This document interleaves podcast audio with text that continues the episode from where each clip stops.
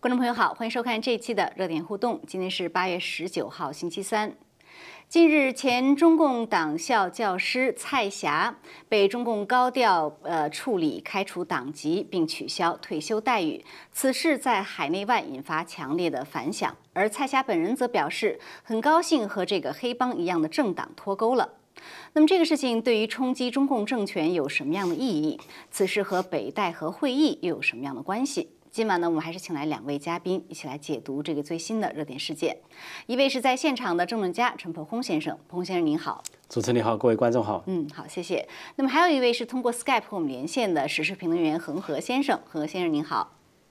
方飞好，大家好。嗯，好，谢谢。好，那观众朋友也欢迎您在节目中间呢给我们发手机简讯，或者在视频下方留言。那么手机简讯呢，如果有呃机会呢，我们会请嘉宾在线上给您做反馈。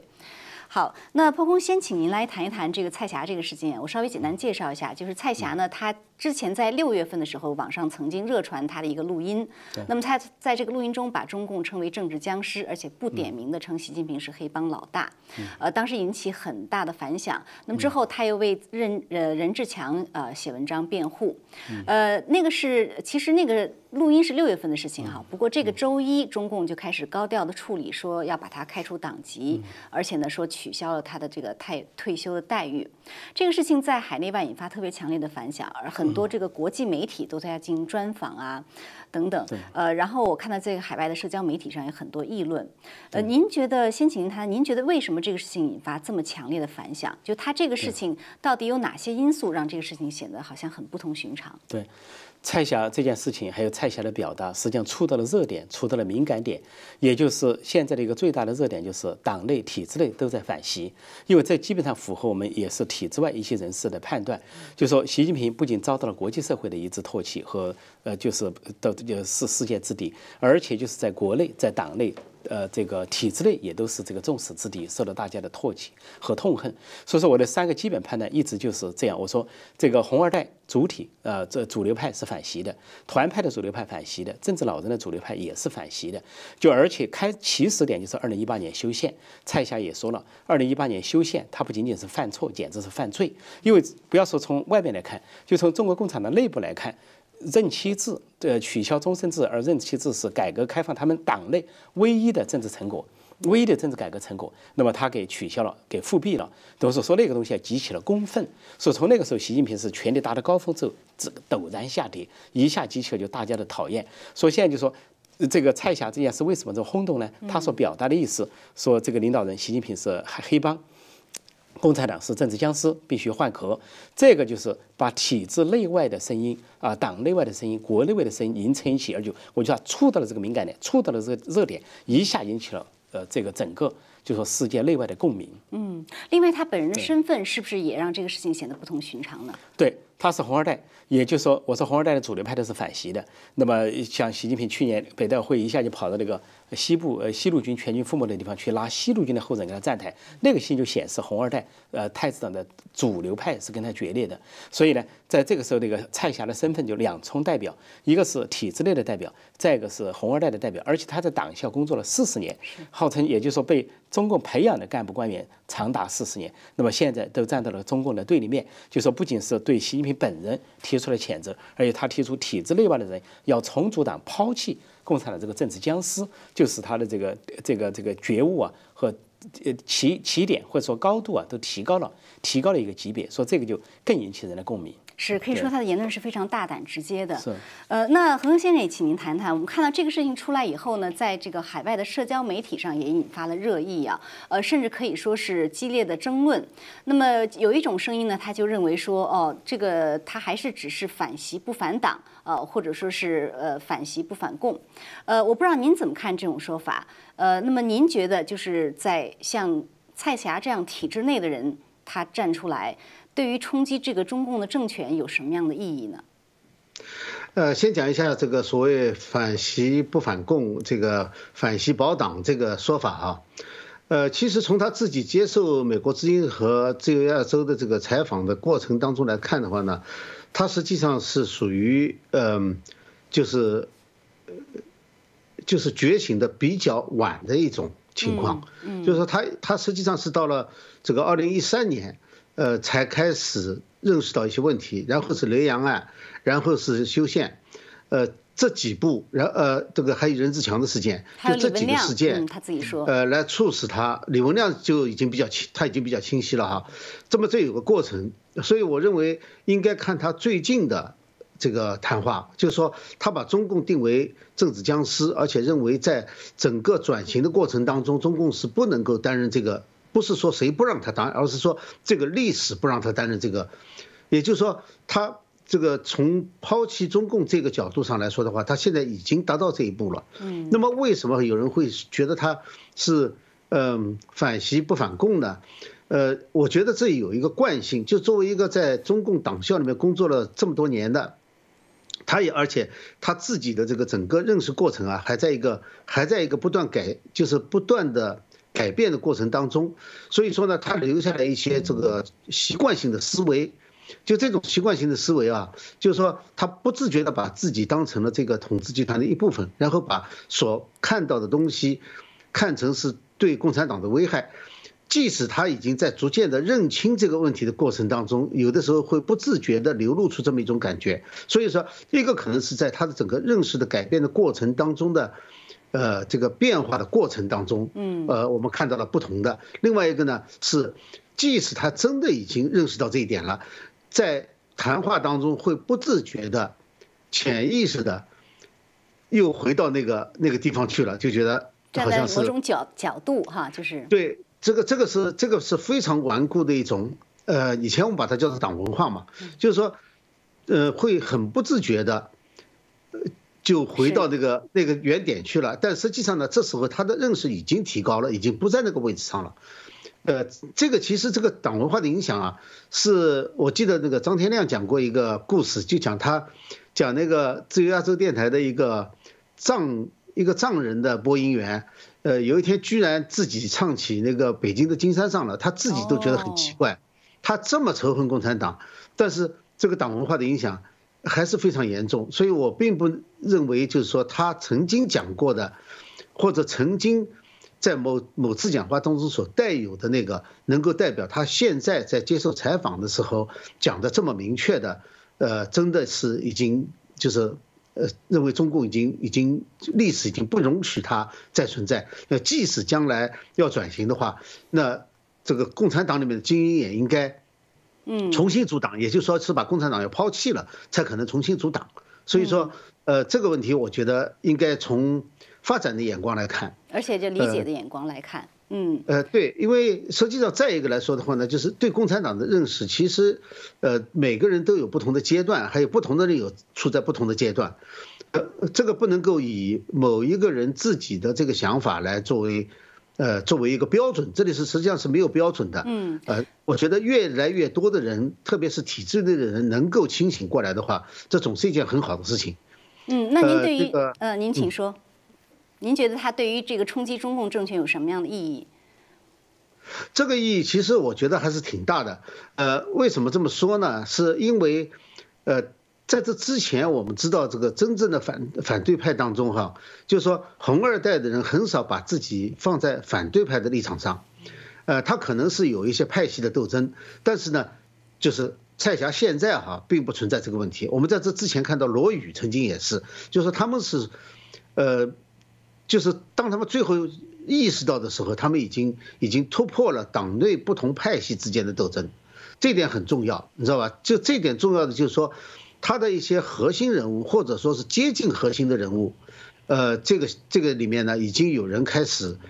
准备抛弃中共了。那么这是一个嗯比较大的。另外一个呢，就是他是在党校，党校应该是属于中共的这个党文化和中共的这个思想统治最最严密的地方，因为他是培养全国各地的、培训全国各地的那个省部级、省市级官员的嘛，是是培养中共官员的。那么，如果说在这里培养别人的人都开始转变的话，那么可想而知，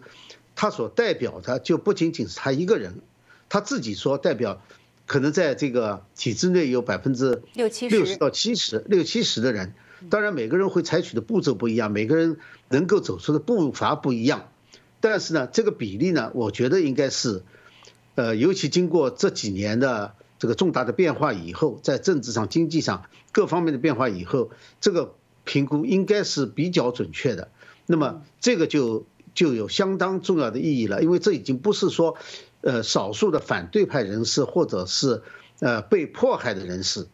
呃，在抵制抵制中共、要求抛弃中共，而是说长期以来一直受益于这个体制，甚至是体制一部分的人，也觉得这个体制非抛弃不可了。嗯，呃，这个的这个象征意义是非常大的。嗯，对，破空，刚才您提提到这个红二代的主体，您认为是反反袭，那可能相当一部分人也是反共啊。但是我们现在看到的这个红二代站出来并不多。呃，在呃这个蔡霞之前就是任志强嘛，那最早可能像罗宇啊什么，就是我们看到的是这样一个单独的个体。所以呃，就是您您，请您谈谈，您觉得为什么在您看来，就您的观察，其实是有相当多的红二代，就是包括就是刚才恒河先生说的这个中共核心圈的人物也在反对中。共，那么这样的一些呃举动，对于中共这个政权的冲击到底有多大？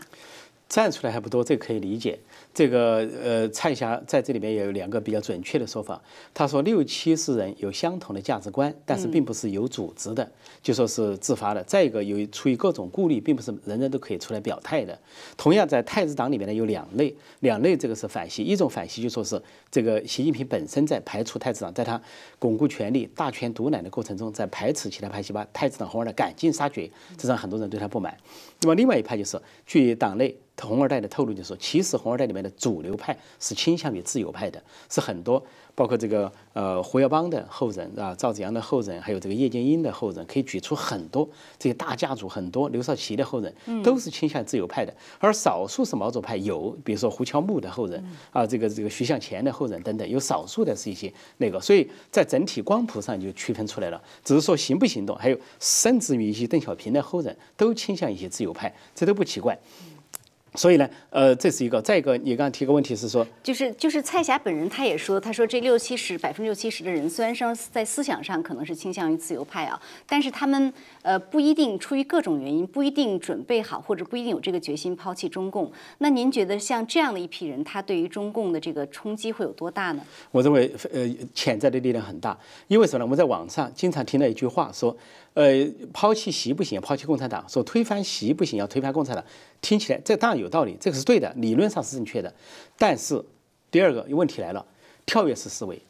你一饭要一口一口的吃，仗要一个一个个的打，路要一步一步的走。如果说党内存在一个黑老大，就跟他说的是一个黑老大啊，这个他必须换掉。说党内的共识，我相信他说的党内的共识是换席。我这几年的评论一直这样，从二零一八年修宪之后，我就党内都希望换席，席是这个党的一个负担。但是如果党这个有个黑斯大林式的黑帮。你根本连换人的空间都没有，他随时抓人，大权在握，掌握刀把子、枪杆子、笔杆子，随时抓人。或者有呃毛泽东这么一个黑帮，或者希特勒这么个黑帮，谁动都不敢动。但是毛泽东死了，斯大林死了就不一样。也就是说，现在又有一个新的黑帮，他站在这里不动，而且虎视眈眈的看着所有人，随时准备杀人。但是如果这个黑帮搬走的话，党内的空气可能会活跃一些，就跟呃胡温时代一样。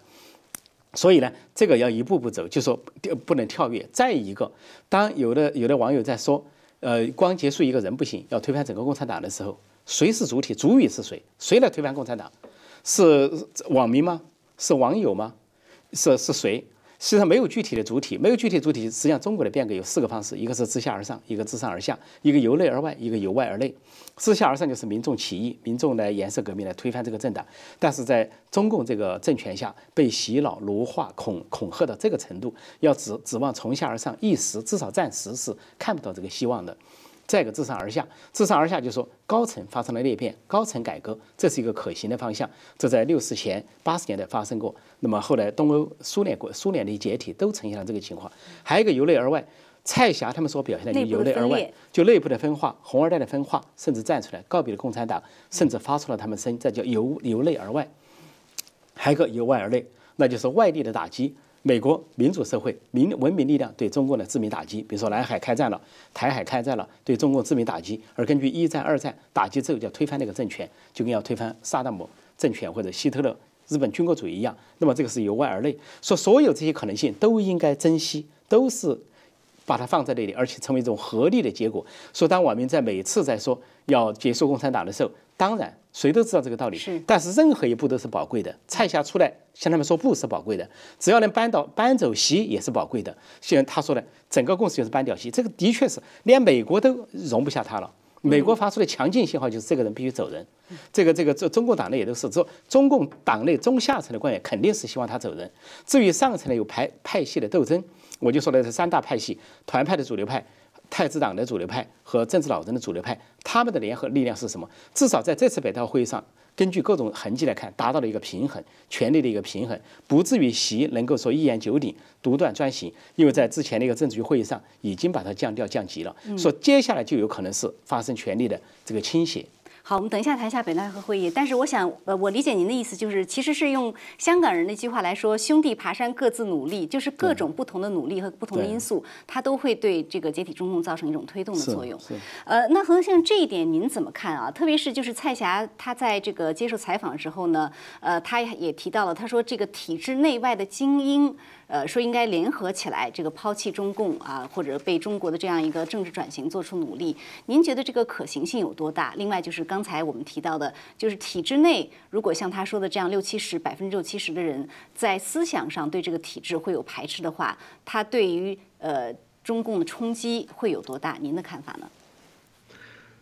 呃，这是有一个背景的，就是说这些人的反对会不会起作用？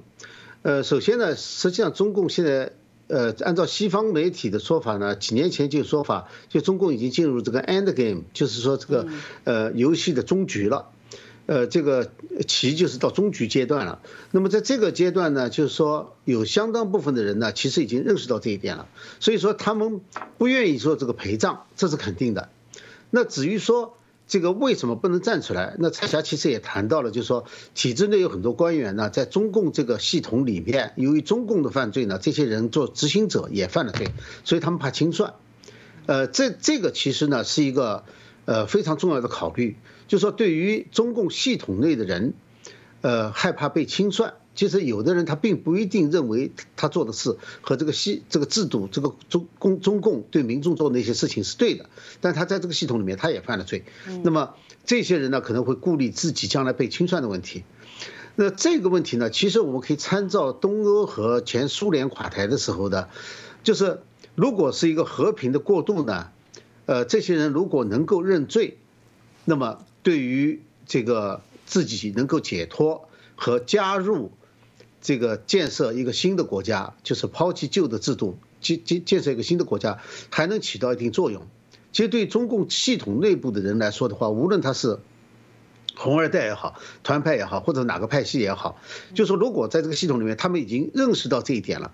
因为。最终这个制度的改变，或者是这个中共的退出历史舞台，它往往不是由哪一个人所决定的。就是说，这些人并不一定就是在推翻中共的过程当中是一个生力军或者起重要作用。就像在东欧和呃这个东欧社会主义垮台的时候，呃，当时我记得有一些。有一些人去采访了那个当事人，其实那些当事人甚至在这个过程当中起了决定作用的人，他们并不知道，他们当时自己处于一个漩涡中心的时候，他们并没有认识到自己正在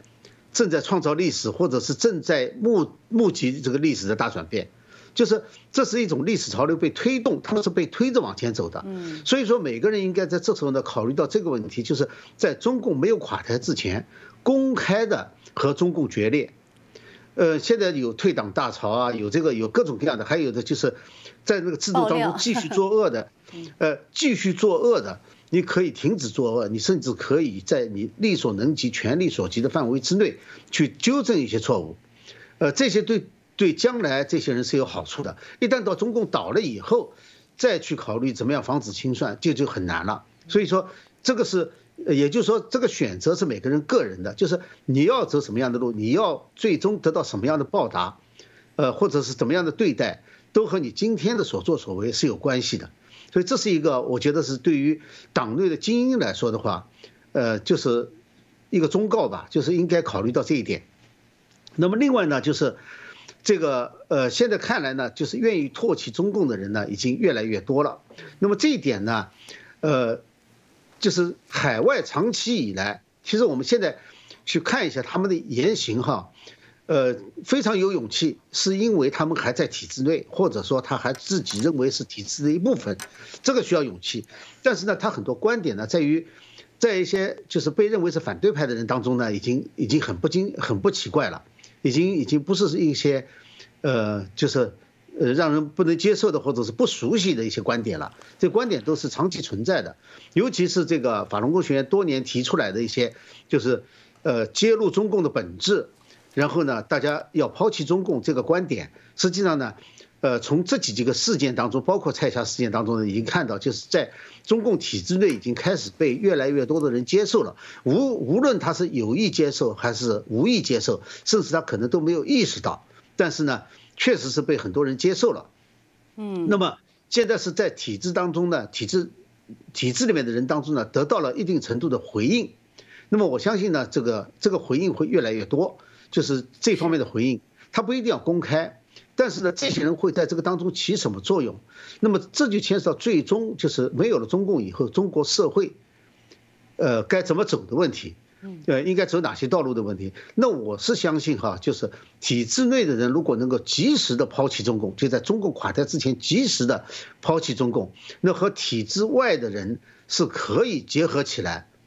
作为未来中国的一个一个正面的建设性的力量。是。呃，如果是能够做到这一点的话呢，那么就像这个，那再加上现在有有这么呃三亿多这个三退了的中国民众。有这么强大的民众的基础、群众基础，我想中国的就可以避免，呃，大规模的动乱，可能可以呃比较顺利的完成过渡。嗯，而且这也可以加速中共这个可能是崩溃的过程啊。其实我觉得在这方面呢，我想问，有蔡霞提到了有一点，呃，我不知道蒲先生您怎么看？他在这个采访中提到，他说他。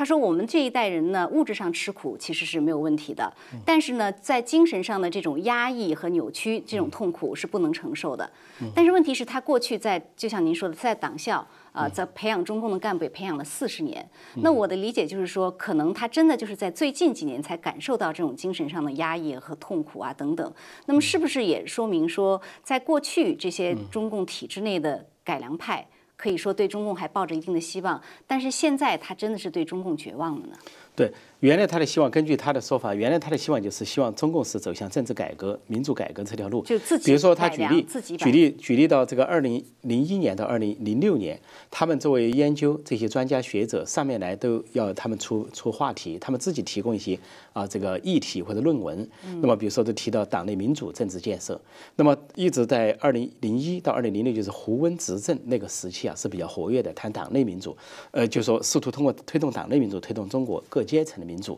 那么就党内这些人有这么一个保守的变化过程，就由共产党来推动。那么但是这个事情呢，就后来逐渐消声，而且到了二零一三年发生了根本的变化，就是这个习老大上台之后啊，发生了根本变化，就是上面来，呃，征求意见的时候，民民主政治、党内民主这个词消失了。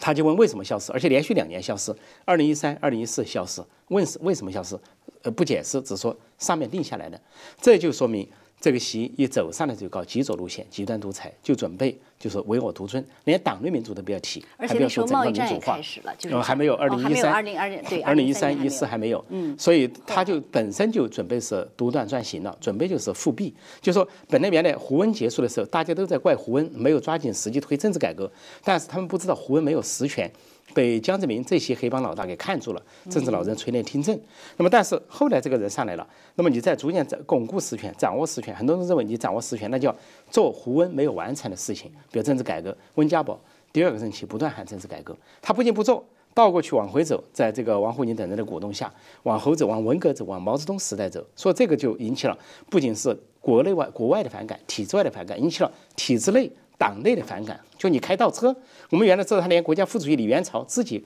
会见外国记者都说过，他说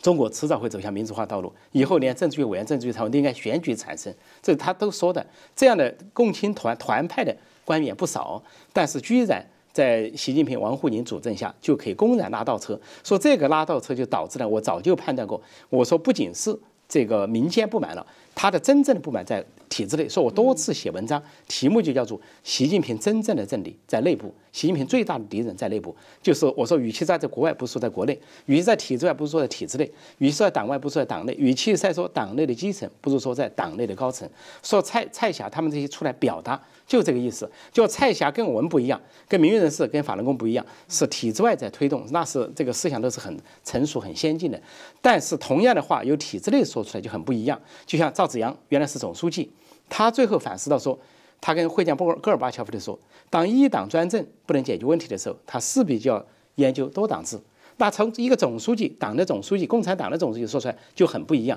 说当我苏联的变化就这样，谁选择跟人民站在一起，谁就朝朝野和解，和平过渡；而选择跟人民为敌的乔塞斯库被枪决，当场抓住，当场枪决，当场就地正法，这就是跟人民为敌的下场，叫叛国罪。台湾也是这样。李登辉为什么有崇高的威望？李登辉出自国民党。”他是国民党副总统啊，但是他抛弃过国的党党国体制，他要改革，要把台湾社会变成一个民主化的社会。他以一个旧官僚、旧体制、旧的政党出来的人，要实现和平转型。说李登辉完成了一个伟大的转型，叫宁静革命。说这就是他的他的功劳。人们不再去计较他过去是什么，关键是说他最终做了什么。连共产党都有个说法，说爱国不分先后，难道我民主派不能说一个？这个觉悟不分先后嘛，或者哎，但我们希望觉悟的早一点。但是我们反共可以说体制内的人，我们可以提出反共不分先后。最终你要，最终你要那个是真正真正要看明白历史潮流，顺应历史潮流，这可能需要很大的智慧。呃，那说到习近平在体制内这个四面树敌，呃，我想呃，就是这一次的北戴河会议呀，呃，很多人都在分析说这个是不是呃习近平的权力。呃，受到挑战，所以很多人都在关注，说这个北戴河会议在中共高墙之后到底发生了什么？呃，习近平这个权力是受到削弱了呢，还是加强了呢，还是等等啊？我不知道这个方面您是有什么？有一系列的迹象显示，他是受到了削弱。现在基本上我不说他处于弱势，至少跟反西势力达成一个平衡。标志就是北戴河开会之前，七月三十号政治局会议没有提到四个意思两个维护，那么那个这个就呃公告中也没有提到以习近平为核心，而提的是党的这个正确领导。提的是党的坚强有力的领导，而且又把中共这个老祖宗刷了一遍，马克思列宁主义一直刷下来，什么这个这个邓小平理论您是说最近出的一个七月三十号的政治局会议，就是北戴河会前。嗯，那么这个政治局会议就给北戴河定调了，就是对习近平降调。还有一个北戴会间出现几个事情。嗯，栗战书突然在中途到北京主持一个会议，对香港立法会延期一年。呃，他们事先是说这个就推迟推迟选举，是，但是在。立北戴河会前会后，他都可以做这个决定，在会中去做出个决定是折中的决定。就一方面推呃把这个第六届立法会延长一年，但是把民主派也留任，应该是反西势力提出来的一个平衡。还有一件事就是，王呃刘鹤本来八月十五号跟美国有个谈判，虽然川普昨天讲说他主动叫停了这个谈判，但是当时根据路透社公开的报道是，中国的北戴河会议搞不定，说他在出席北戴会议不能谈判，不是他出席北戴会议不能搞，因为李鸿忠可以回天津。呃，赵克志可以去东北晃一趟，他他他视频谈话是可以，而是说北戴会达不成一致，也就是说习近平不能在中美关系上单独拍板，不能在贸易问题上单独拍板，以至于中美双方的因素导致这个八月十五号的会谈流产。还有一个标志，北大会议刚刚一结束，八月十八号这些高层人物习近平亮相，就在习家军的地盘上就出事，就上海的公安局长兼副市长被拿下，同样在六月份重庆。他的这个习家军的地盘上，同样是公安局长兼副市长被拿下，而且呢是六月十四号，而且只过了两天，六月十六号，公安部副部长孟呃呃孟庆峰被拿下，啊，就说呃消失，嗯，呃被撤出职务，但是下落不不清。这些人都是习家军人物或者准习家军人物。这个孟呃孟庆峰是标准的习家军，在浙江跟习近平共事。那么另外两个公安局长兼副市长是习近平在十九大前后专门通过晨曦安排去辅佐他的习家军的。接班人包括呃这个这个陈陈敏尔和李强，那么在接班人的地盘上出了事。现在又面临接班人的斗争，说我认为这个处事不简单，就是说不仅是以前是习近平、习家军挖别的派的墙角，但是现在别的派也可以联手挖他的墙角，因为别的派手上掌握一个刀把子，那就是中纪委。中纪委虽然不能抓政治局委员，不能抓政治局常委，但是至少可以抓政治局委员身边的人，他有这个权利，也有这个能力。而政治老人力挺就可以做到这一点。我认为这些迹象表现是一个权力平衡。习近平的称呼在党媒上变成了总书记，而且不是他所希望的习主席，习主席消失了。这就是一个回归集体领导的一步。就共产党希望政局稳定，即便要习近平走人，也要一个步骤。这个步骤就是软着陆，第一步就是回归集体领导。现在看来对他的表述就是胡温时代的一个表述，即便称核心，胡锦涛之前有一个人也被称过核心，也不出奇。那您怎么解释？就是蔡霞，呃，在六月份的时候，她的这个录音在网上已经流传了。呃，当时录音中可不点名的批评了习近平。那很多人认为这是现在对他处罚的主要原因。但是现在八月份才来处罚，而且是在北戴河会议外界认为差不多结束的时候来做这个处罚。那么很多人认为这个说明，呃，这个。习近平的这个势力还是非常强大，所以习近平方面和习家军方面掌握权力要经有中组部、中宣部、中办，还有甚至党校，还有这个这个呃一些这个省部级的一些习家军的地盘，他完全可以处理这样的事情。这样的事情不是一个大事情，这个并不需要说北戴会去决议，也不需要政治局常委级别去讨论。这样的事情他可以做，他肯定要做，因为他们是极左派，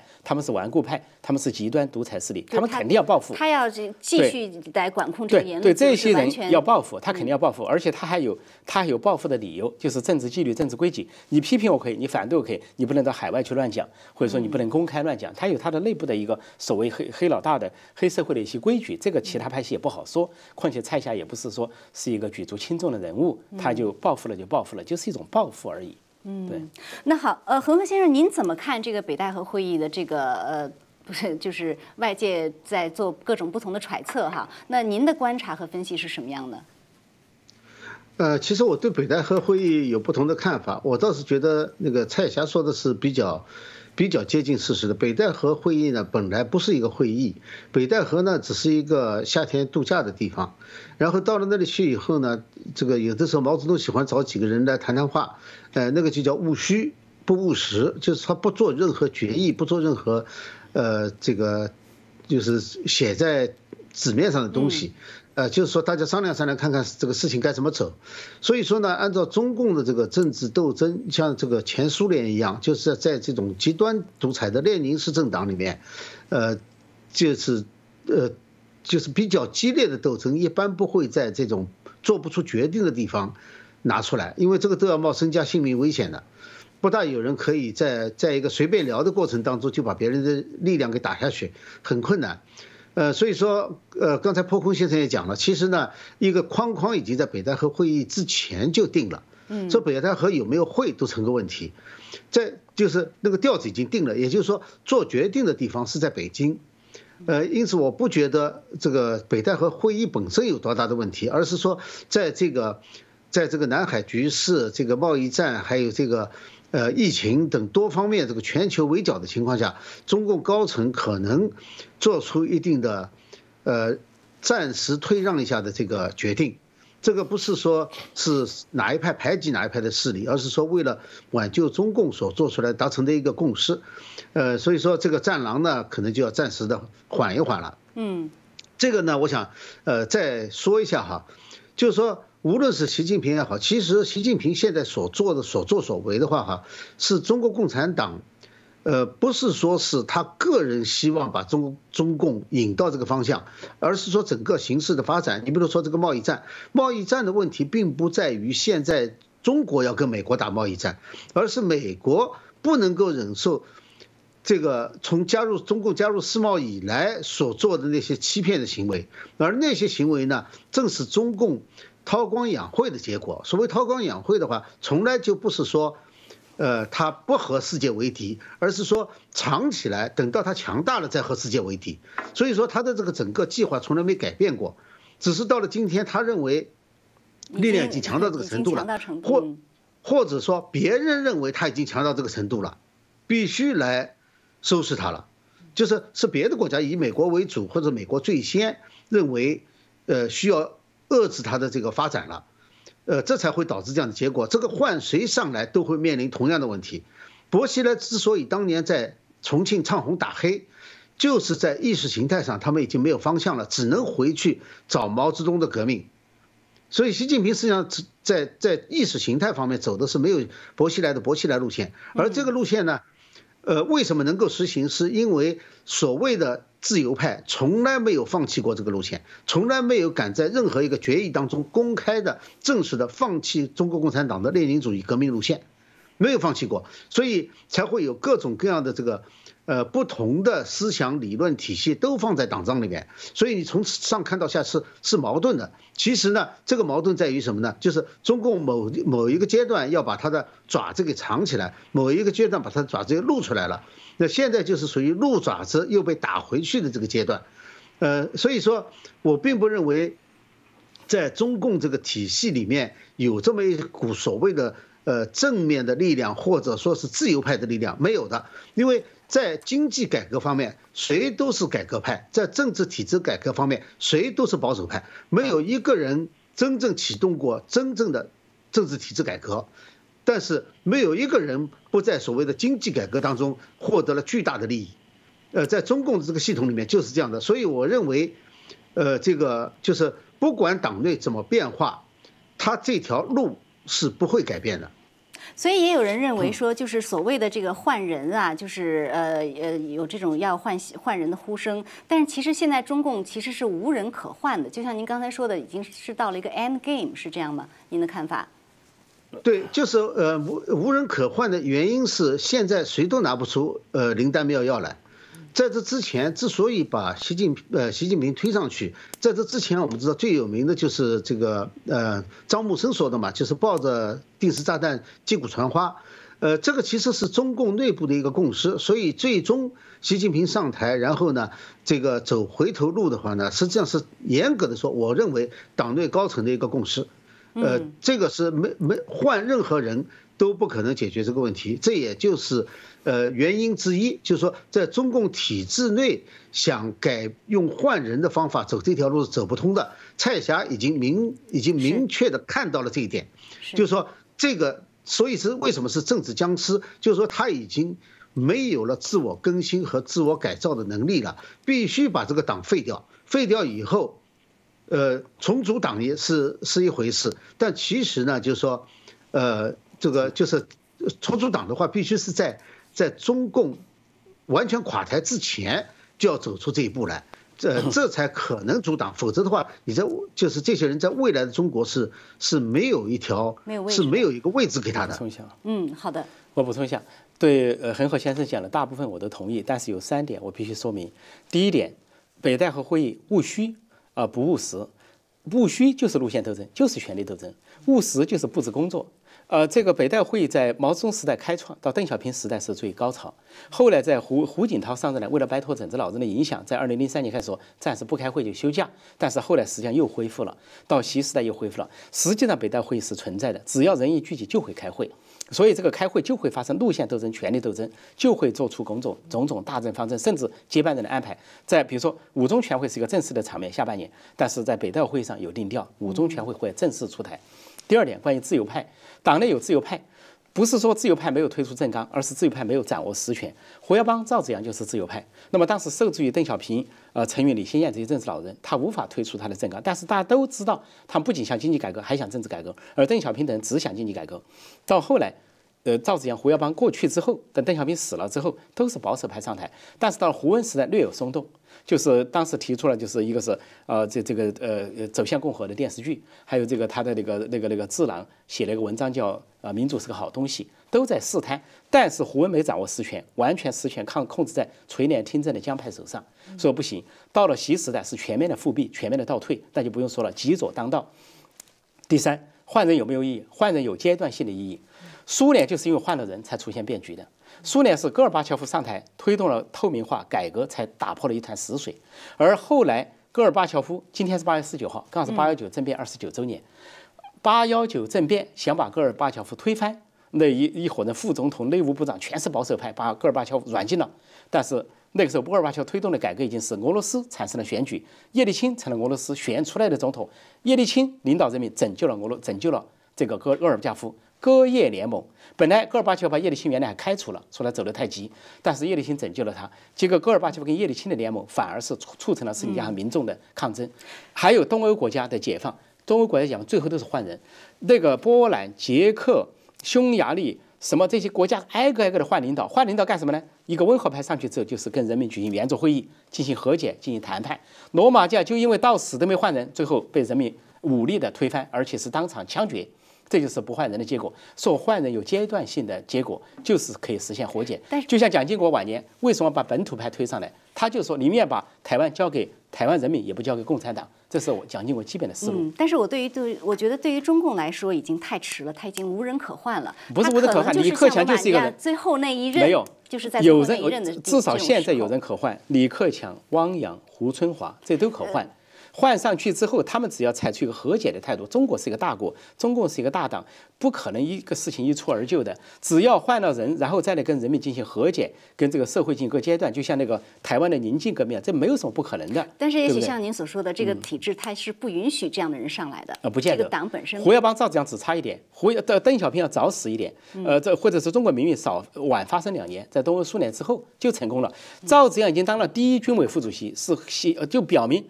邓小平要向他交权了。好，很快还有一个问题，对就是说，呃，现在这个北戴河会议之后呢，很多分析认为说，中共对于美国的策略，呃，在发生调整。我不知道您怎么看，在发生变化。哦，对，这个北戴会议传出三软三硬嘛，就是嗯对美国软，对西方软，对实际行动要软然后对中国要国内要硬，对香港对香港要硬，还有宣传要硬，这说明共共产党就是怕美国。但是不怕人民，他对人民硬是怕这个起义，对香港硬他是要坏事做到底。宣传硬就是说口头上在反美，但行动上不反美，实际行动软，就跟对台湾也是。您觉得这是这个是真有这个这个是有逻辑性，有它的真实的逻辑，而且就在北大会之前，不仅有三软三硬，而且就是还有其他一些，就是说呃调门呃就党媒党报上一些调门的调整嗯啊，包括说习近平下令叫军队不要先开枪，跟美国之间不要首先开火，一定不要这个惹事。而且《环球时报》发了一个社评，大家注意，社论前天发的社论说，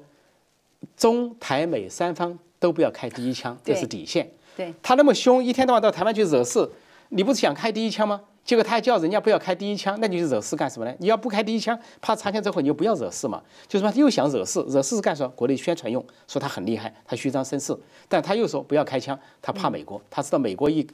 到处找理由，美国举国上下愤怒，特别是大瘟疫，到处找理由对他开战。只要他敢开枪，美国就给他致命打击、沉重打击，甚至就把他推翻。所以它这种软就是一个表面的哈，您觉得它是不是就是在拖等待时机？呃，也可能看美国大选结果啊，或者什么的。是对对，以拖代变，据说是他们想拖个八十天，拖到这个 所谓民主党拜拜登上台，再看看这个风向，好像有这么一个趋势。但是中共都会呃这个黄粱梦断，一般都是，所以说我不认为他这个拖会解决他们的问题，因为现在的确中共中国在世界的这个成了世界的公敌之后，的确到了就是决绝的时候了，就共产党灭亡的时候、结束的时候了。我说换人是暂时换人而已，并不是永久换人，暂时换一个人上来，就说站这个高度，用和平的形式结束中共，然后让中国走向民主化的新纪元。嗯，对。何恒先生也请您评论一下，您觉得这个中共的策略现在看上去似乎在表面上在变软啊？哦。呃，恒河先生现在已不在不在线上，